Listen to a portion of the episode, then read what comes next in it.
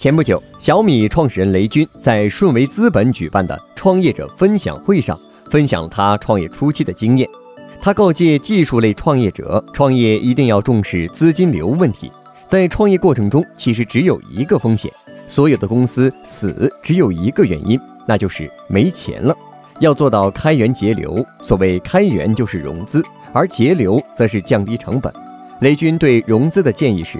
在上一轮融资的钱花了一半的时候，就要开始融资，千万别等到花完了再融。至于节流，雷军认为节流的本质是控制好固定成本，固定成本最大的一块就是员工薪酬。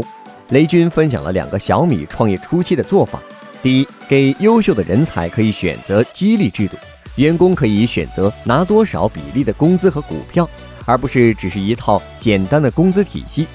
在小米，百分之十五的人选择了标准的全额工资，百分之七十的人选择拿三分之二的工资，再搭配股票，百分之十五的人选择拿基本生活水准的工资，剩下的拿股票。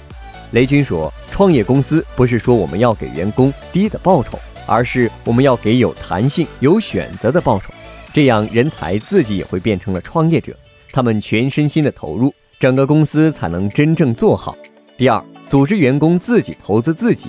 在小米 B 轮融资时，当时公司有七十多个员工，近六十个员工参与投资，每个人三十万封顶，一共筹集了一千四百万人民币。大家的斗志和热情完全不一样了。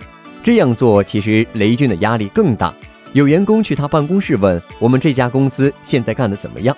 不过反过来想，雷军说他来问我，说明他把公司当自己的公司，他真的用心了。其实，小米创造奇迹的背后，跟整套的激励制度是有关的。这样的多元选择，不仅降低了在创业早期阶段的现金支出，也使小米具备了更顽强的战斗力。获取更多创业干货，请关注微信公众号“野马创社”。